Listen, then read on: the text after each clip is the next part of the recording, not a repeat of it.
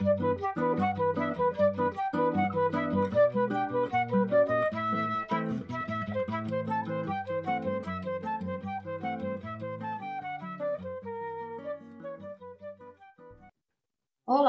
bem-vindos e bem-vindas a mais um episódio de Folheando, na nossa série especial sobre as eleições no Brasil. Meu nome é Natália Capellini e hoje eu estou acompanhada da Marion Dogeat, doutora em Geografia e responsável de projetos numa ONG francesa de solidariedade internacional chamada UGRET. Bem-vinda, Marion. Obrigada, Natália. Bom dia a todos.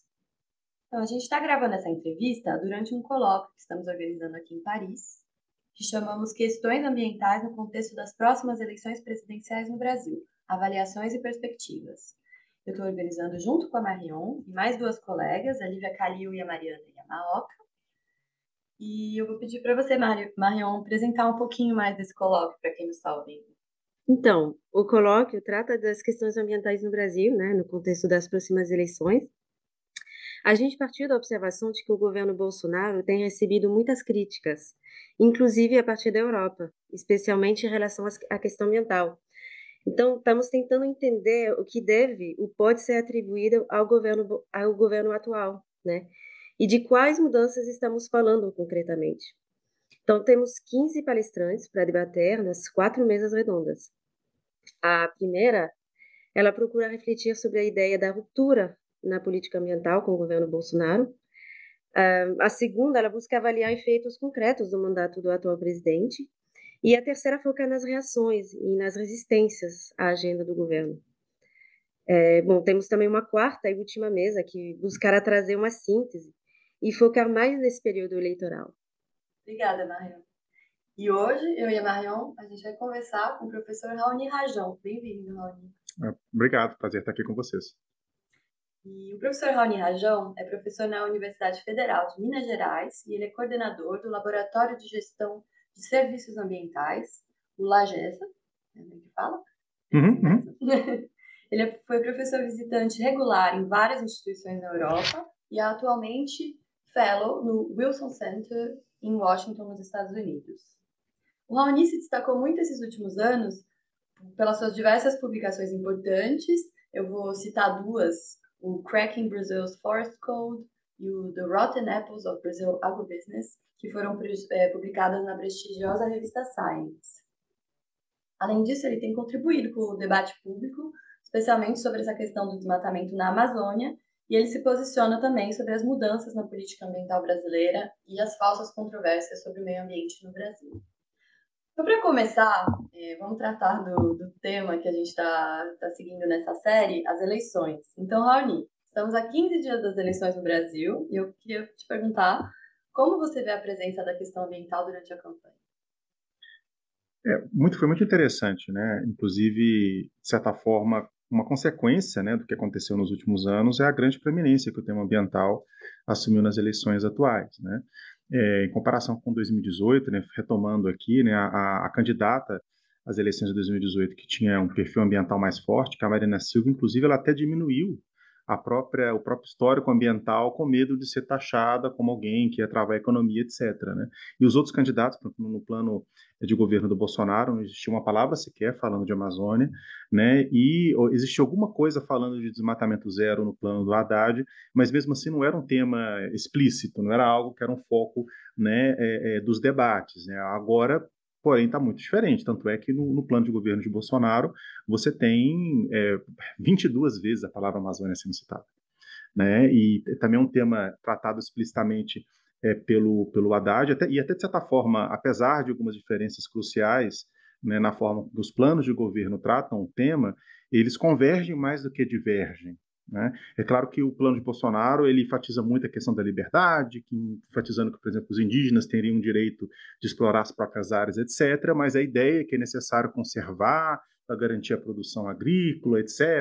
É algo que também que é algo que combina, né? que é presente nos, nos dois é, programas. Né? Isso mostra, de certa forma, o que, que até mesmo o governo Bolsonaro foi obrigado a tentar, até mesmo tentar convencer o seu público as suas ações ambientais foram positivos e foram impactantes. Né?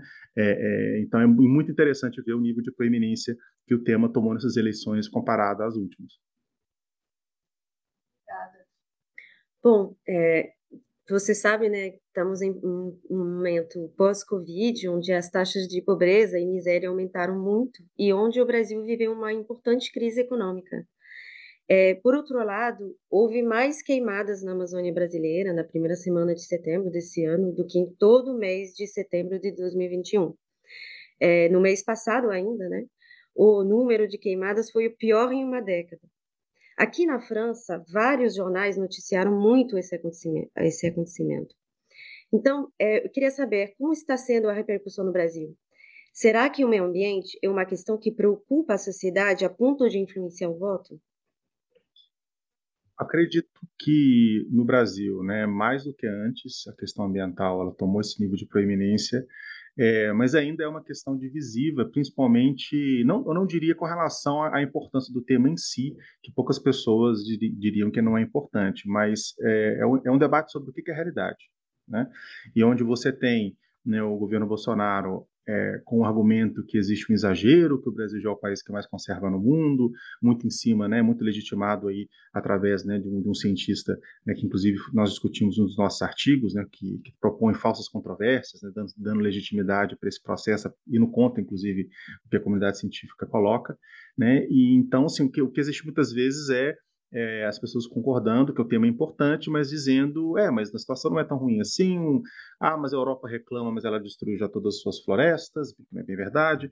É, ah, mas, enfim, existe toda uma, uma guerra é, de narrativas em, é, em torno do tópico, né? Mas, sem dúvida, é algo muito presente, né? Muito presente na mídia, muito presente na vida das pessoas, enfim, é, é conversa de, de, de, do dia a dia, algo que não era nos anos anteriores. Né? Então, a gente que trabalha nesse tema, né, é, é 24 horas por dia, é curioso quando você chega no almoço de domingo em família, num churrasco, e as pessoas estão discutindo esse tema, algo que não era é, relevante antes. Né? É, então, sem dúvida, ele ganhou uma nova proeminência, sim. E existem pesquisas é, sobre isso, assim, tentando medir justamente esse, o peso né, da questão ambiental no voto? Você sabe se existe? Olha, existem alguns estudos é, inclusive, o Ministério do Meio Ambiente fez uma, é, nos anos anteriores, né? É, um, tem uma série, uma, um estudo né, longitudinal que avalia é, a importância relativa que as pessoas dão ao tema ambiental com relação a outros temas. E, o, e sistematicamente o Brasil ele tem altos níveis de, de aceitação da população do tema ambiental, até, por exemplo, colocando a questão ambiental acima do desenvolvimento a qualquer custo. Né? É, e, e, até níveis de negacionismo relativamente baixos em, em pesquisas internacionais quando comparado, por exemplo, aos Estados Unidos né, é o mais próximo da Europa, apesar de que ainda em algumas situações até mais alto do que na Europa, com relação à citação é, é, da ciência. Né? Ou seja, é, um, é, uma situação um pouco curiosa, porque não é um problema de entender a importância do tema por si só, é, é um problema de aceitar que existe um problema para resolver esse problema. Porque o argumento que, que, o, que, o, que, o, que o Bolsonaro muitas vezes coloca, né, e que é, e, de certa forma, é colocado ali para agradar o agronegócio, para poder também diminuir as próprias, os próprios fracassos na agenda ambiental, é negar a existência de um problema. Agora, é, imaginem comigo, né, como é que você consegue melhorar a educação, a saúde, a segurança pública no Brasil, sem reconhecer que existe um problema com saúde, com educação pública, com segurança. Né? Você não é dizendo que o Rio de Janeiro é a cidade mais segura do mundo que nós vamos avançar na diminuição da violência urbana. Né? E a mesma coisa com relação ao, ao tema ambiental. Né? Nós temos esse, esse, drama onde existe o negacionismo do problema né? e, e, ao mesmo tempo, dizendo que a questão é importante. Então, é um, é um, é um contexto um pouco diferente de outros países. Eu vou trazer um outro tema quente aqui, Raoni, que tem sido objeto de muitas polêmicas nesses últimos anos, que é a questão do Código Florestal. É, eu tenho a sorte de estar aqui acompanhada de dois especialistas do Código Florestal, então antes de entrar nesse tema e fazer uma pergunta mais direta para você, Rony, eu queria pedir para a Marion contextualizar um pouco para a gente o Código Florestal e quais foram esses principais embates nos últimos anos. Sim, Natália. Então, é, bom, para contextualizar para quem está nos ouvindo, é, o Código Florestal ele é uma das leis fundamentais do direito ambiental brasileiro, pois ele institui as regras gerais sobre onde e de que forma a vegetação nativa do território brasileiro pode ser explorada.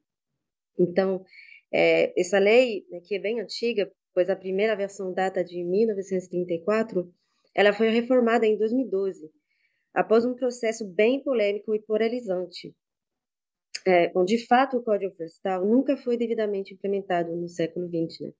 e com isso deixou espaço para as práticas ilegais de desmatamento. A partir dos anos 90, é, a gente viu né, que o tema do desmatamento começou a receber mais atenção em nível internacional e nacional. Então, teve algumas primeiras tentativas, como a do Mato Grosso e depois no estado do Pará, e de outros estados amazônicos a partir dos anos 2000, de avançar na regularização ambiental das propriedades rurais. Mas a situação não melhorou e a regularidade uh, ambiental no campo ela começou a ser um tema de debate importante. Então, o principal embate né, no processo da reforma do Código Florestal, ele se deu, então, em, em, é, em torno da, da questão, né, que é essa, é, como vamos resolver essa, essa irregularidade, né? O melhor dito, esse passivo ambiental que se refere a essa soma de danos ambientais ilegais que, pela lei, em tese, seriam passíveis de recuperação. Então, os proprietários e ocupantes de terras vão ter que replantar essas áreas? Vão poder compensar? Como vai ficar isso? Né? Então, foram três anos de intensos debates para se chegar à reforma, que viu uma ampla mobilização da sociedade civil, das universidades, enfim. Então, mesmo que não tenha completamente fechado né, essa reforma, mesmo que ela não tenha completamente fechado o assunto, a reforma abriu uma nova fase de implementação que devia levar ao cadastramento de todas as propriedades privadas e ocupações no Brasil, e, finalmente, a recomposição de milhões de hectares de vegetação nativa. Obrigada, Maria. Eu acho que ficou claro para os nossos ouvintes que não conhecem, talvez, muito sobre esse assunto, o que é o código e quais são assim, as questões principais atuais.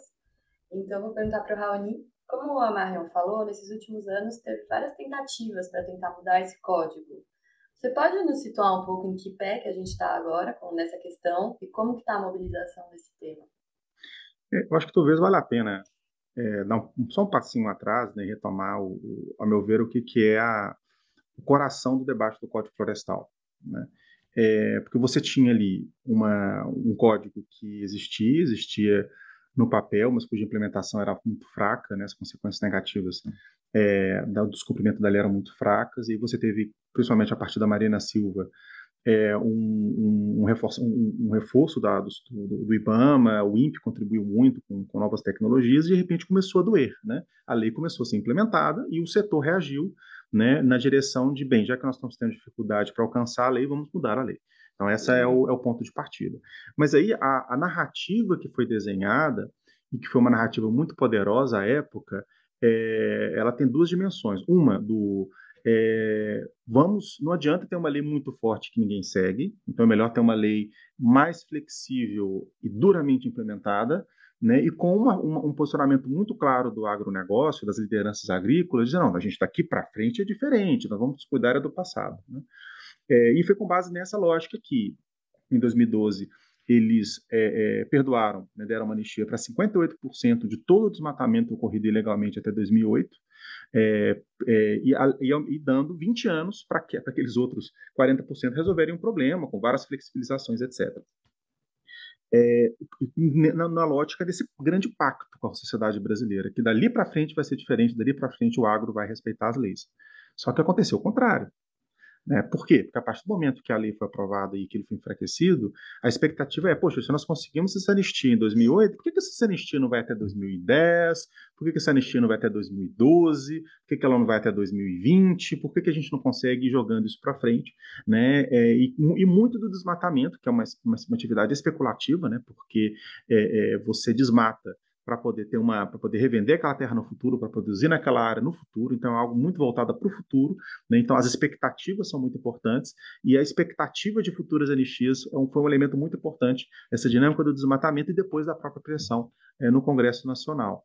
Né? É, nós tivemos ali então um, um, papel, uma, um processo de embate muito duro, né? É, contra é, os argumentos que eram, que eram construídos nessa direção, e aí vale destacar o papel do Observatório do Código Florestal, né, que reúne as principais né, é, é, ONGs do Brasil, né, e que nós tivemos ali um, um trabalho próximo deles, dando elementos técnicos para os debates na, nas dezenas de audiências né, que nós já tivemos aí nesses últimos anos, é, e, e, e, os debates eram muito assim, né, você tinha lá um argumento que alguém vinha e dizia, ah, não, mas do jeito que está agora vai inviabilizar, o passivo é muito grande, vai, vai parando toda a produção, e aí quando você vai analisar, pela própria estrutura da, do Código Florestal, é, quem tem déficit, apesar das áreas serem grandes, são, são relativamente poucos imóveis, mas são grandes imóveis. Né? Então, você, é mais uma questão redistributiva, é mais uma questão de grupos poderosos querendo modificar o código, do que efetivamente um problema que a, a, a, é, né, ataca grande parte dos produtores. Né? Então, assim, eu posso dizer que, no geral, conseguimos afastar essas tentativas de, de enfraquecimentos adicionais, mas o principal problema foi é, a falta de, também de implementação do novo código. Né? É, dez anos depois do código, é, a, a, validação anda, caminha passos de tartaruga. Né? A, e muito disso por culpa do próprio governo federal, que já que é a responsabilidade da validação dos estados, mas o governo federal que dá os sistemas. Aí, por exemplo, a, o, o, chamado CAR dinamizado para poder fazer a validação do CAR é, foi prometido em 2018, né? Muitos estados falaram, bem, já que o governo vai entregar algo pronto, para que eu vou investir nisso? Paralisaram, inclusive, programas nesse sentido, e passaram-se quatro anos e ainda não funciona em larga escala. Né? Então, você, você tem ali toda uma algo que, que, que inclusive, pela nossa leitura, não, não, não, tem como ser simplesmente acidental. É quase que um, uma, uma, uma disfuncionalidade planejada. Né? É, e, ou seja, é, o problema está na, muitas vezes na execução e numa execução que é é, aparentemente ligada a todo uma, um resto, toda uma agenda mais ampla. Né? Então, essa aqui é, uma, é, o, é, o, que nos preocupa com relação ao código. Né? Que, ou seja, resumindo, ele é como se fosse um grande queijo suíço. Assim, do lado de fora ele se manteve, mas do lado de dentro ele tem muitos buracos, muitos problemas, né? e, e principalmente no âmbito da implementação.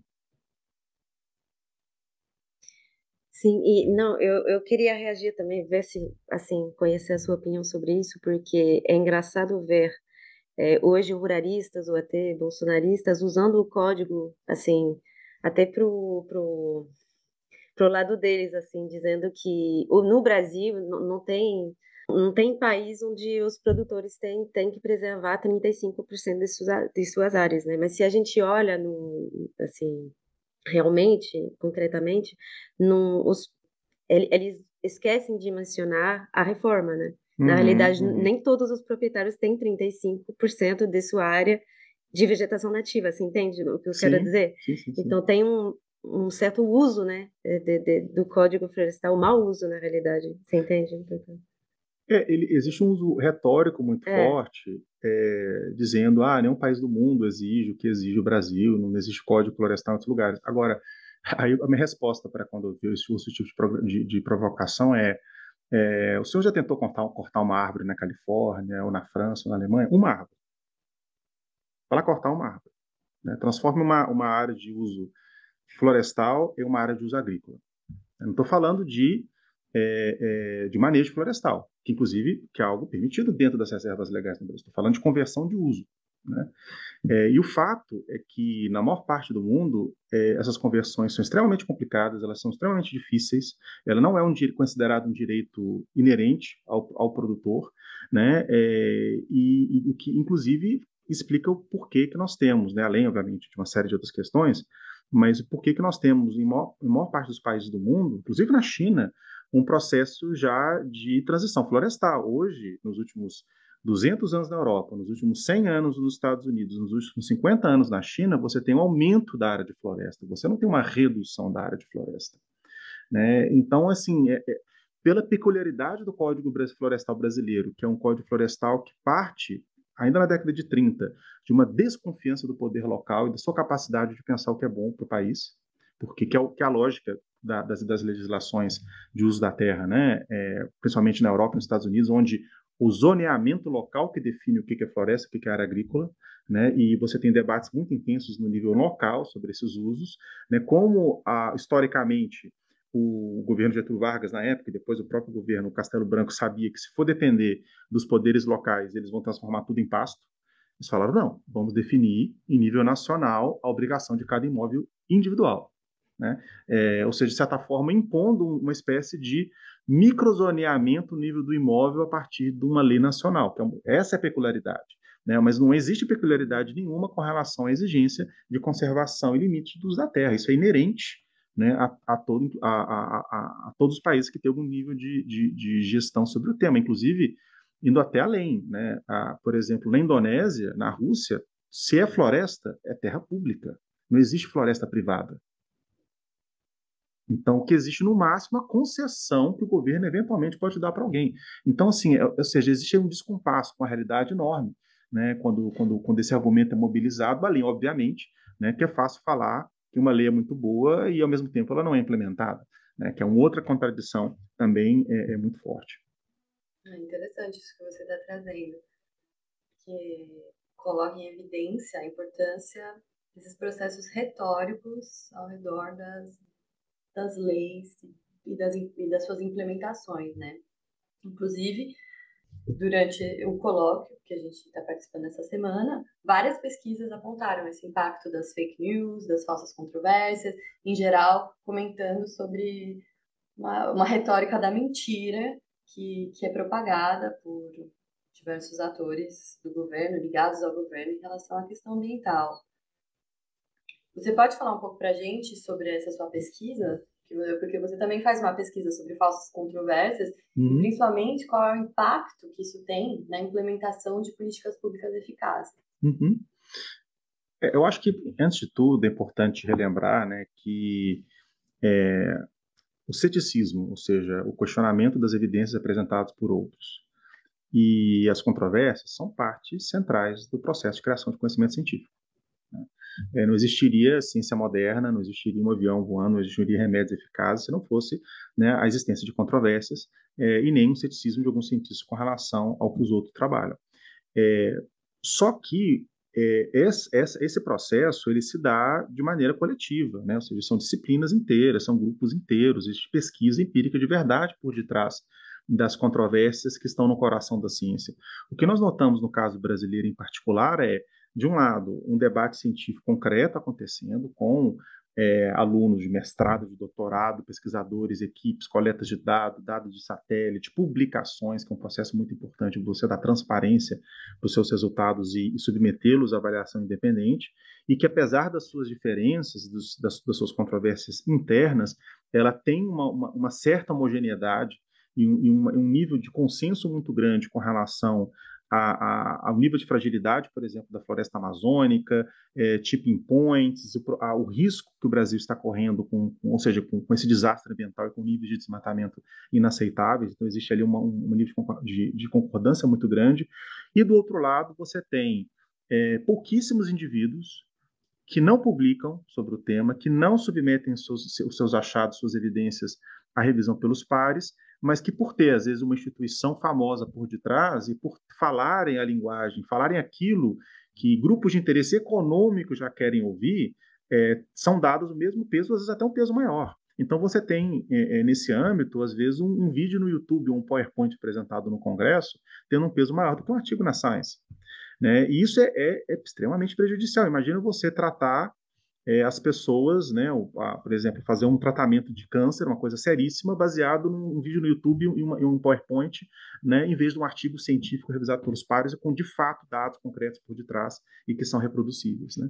É, e infelizmente nós temos essa é, um processo que já aconteceu, inclusive no, no, âmbito do Código Florestal houve uma, um, um, papel muito, muito forte, inclusive desse grupo, que é o foco do, do artigo que nós publicamos, né, é, a, falando dessa, das falsas controvérsias com pesquisadores de várias outras instituições no Brasil, né, o próprio INPE, é, USP, né, UNB, e o que nós, nós observamos é que existe, existe um modus operandi né, por trás é, da geração de, e o questionamento da, da, da, do consenso científico em torno, por exemplo, de temas como o Código Florestal né, é, como a importância das unidades de conservação ou a eficácia das ações de comando e controle. Né, e isso acaba tendo um, um efeito muito negativo, porque legitima é, argumentos que muitas vezes são é, completamente falaciosos, como, por exemplo, que, a, a, que foi até um, um argumento que o, o, presidente Jair Bolsonaro colocou recentemente na televisão, que as ações do IBAMA, que é um órgão dele, ele é chefe dessa instituição enquanto presidente da República, são ações ilegais são ações que são exageradas, são ações xiitas, ecoxiitas, ou seja, você tem toda uma narrativa que vem do setor, e aí depois você tem, por exemplo, esse senhor Evaristo de Miranda, da Embrapa, que vai falar que maior, no relatório dele entregue como parte da equipe de transição, que a maior parte das ações do IBAMA, a maior parte das multas, elas são ilegais, elas são canceladas. Não é verdade. Você analisa os dados, você vê o histórico dos processos dentro do IBAMA, é uma percentual ínfima né, é menos de 2, 3% da, das multas que são eventualmente canceladas por erros materiais, por exageros. Ou seja, é algo que é, você vê um descompasso. Né? Mas como você tem algum desses atores que tem por trás uma, uma, uma instituição de, de, imensa importância concreta por causa do trabalho né, de milhares e milhares de cientistas sérios, que é a Embrapa, você tem uma capacidade de legitimar né, argumentos que, se não fosse por isso, provavelmente não teriam o mesmo peso. Então, isso é muito preocupante. Bom, então, para finalizar né, essa entrevista, Raoni, a gente sabe que você acompanha, e você mostrou muito bem nessa entrevista, né, de perto as mudanças na, nas políticas públicas ambientais. Então, gostaríamos que você compartilhasse conosco as perspectivas que você vê no contexto dessas eleições e depois, né? É, além disso, você acha que a gente pode sonhar com uma mudança de rumo importante nesse setor? É, assim, eu acho que historicamente o Brasil nunca foi um país particularmente progressista no tema ambiental, mesmo em seus momentos melhores. Né? Você sempre tinha uma relação curiosa, onde você tinha ministérios do meio ambiente que, que, que faziam contrapeso ao resto do governo, era, uma, era um puxa-repuxa. Né? Você não, por exemplo, o Brasil nunca teve um Ministério da Agricultura que, de fato, abraçasse abertamente e enfatizasse, por exemplo, a questão do comando e controle e a punição contra o desmatamento ilegal, apoiando as ações do, do IBAMA. Sempre foi ali uma, né, um arranjo de, de, forças opostas. Né? O que mudou no governo Bolsonaro é que não tinha mais forças opostas. Você tinha o ministro do Meio Ambiente, que é o Ricardo Salles, que conseguia ser mais ruralista do que o ministro da Agricultura. Né? A ponto, por exemplo, é, do Salles, do presidente é, Jair Bolsonaro, terem aventado a saída do Acordo de Paris e, visto o impacto negativo daquilo nas exportações, a ministra da Agricultura ter puxado o Brasil de volta para o Acordo de Paris. Né? É, é, o nível de extremismo que nós estamos né, falando. Né? Então, assim, o que, é, o que eu, assim, numa, numa eventual, eventual continuidade do governo Bolsonaro, eu acho difícil essa, essa mudança acontecer, né? É, numa mudança de governo para um outro, pra um, pra um, por exemplo, pensando em o candidato que atualmente lidera a, as pesquisas, né, que seria o Lula, eu acho que certamente teríamos um, um bom ministro do meio ambiente, né, e uma, uma retomada né, é, é, das, uma reversão de alguns dos montes realizados durante o governo é, Bolsonaro. Existe aí, claro que um problema muito sério de recurso e o orçamento já está comprometido e, e, o IBAMA hoje tem metade dos servidores que ele tinha há 10 anos atrás e sem gente para trabalhar fica difícil realizar algo, mas o que me preocupa é nesse arranjo de um eventual é, governo diferente do Bolsonaro, quem é que vai estar do outro lado puxando? Porque se a gente tem, por exemplo, o ministro do Meio Ambiente, que pode ser muito bom tecnicamente, muito compromissado, porém fraco politicamente, e o ministro da Agricultura muito forte, né, é, você, a, tendência de, de, de, não ter avanços importantes e manter o nível alto de desmatamento é significativa. Né? E hoje nós já temos atores fortes do agronegócio, atores, fortes, atores fortes, né, que, que inclusive, o, o, por exemplo, o vice-governador de Mato Grosso, né, o estado que é o grande campeão do agro brasileiro, etc., né, e que é um claro representante do setor, é, no Twitter defendendo abertamente o Lula, né, e, se colocando na, ou seja, ele já, já existe ali uma parte do agro que já está se reestruturando para poder no eventual governo Lula e lembrando que quem deu oportunidade, quem catapultou Salles para a vida pública foi Geraldo Alckmin. Ele foi secretário de Meio Ambiente Geraldo Alckmin. Né? É claro que nenhuma chance do Salles se aproximar né, e fazer parte de um, de um governo Lula, mas, mas o, o, o, processo é esse, né? Os, os processos sociais que engendraram todo esse desmonte, eh, eles vão continuar porque eles são parte, assim, não tem como o, o, o próprio Ministério da Agricultura, inclusive, continuou, tem uma continuidade muito grande das influências das mesmas instituições, muitas vezes das mesmas pessoas diferentes governos. E isso talvez não mude de maneira radical é, no governo Lula. Então, por isso que, que, a, independente de quem ganhe, é, vai, vai, ser necessário um esforço muito grande para reverter as, as, as, as atuais tendências de desmatamento. Muito obrigada pela sua participação, Raoni, e também para você, Marion. Essa... Obrigada. Acho que temos muitas, muita, muita informação, hum. muita coisa para pensar esse contexto. Então, agradeço mesmo a participação de vocês. Prazer estar aqui com vocês. Prazer também. Obrigada, Natália. E obrigada a você pela escuta. Até a próxima.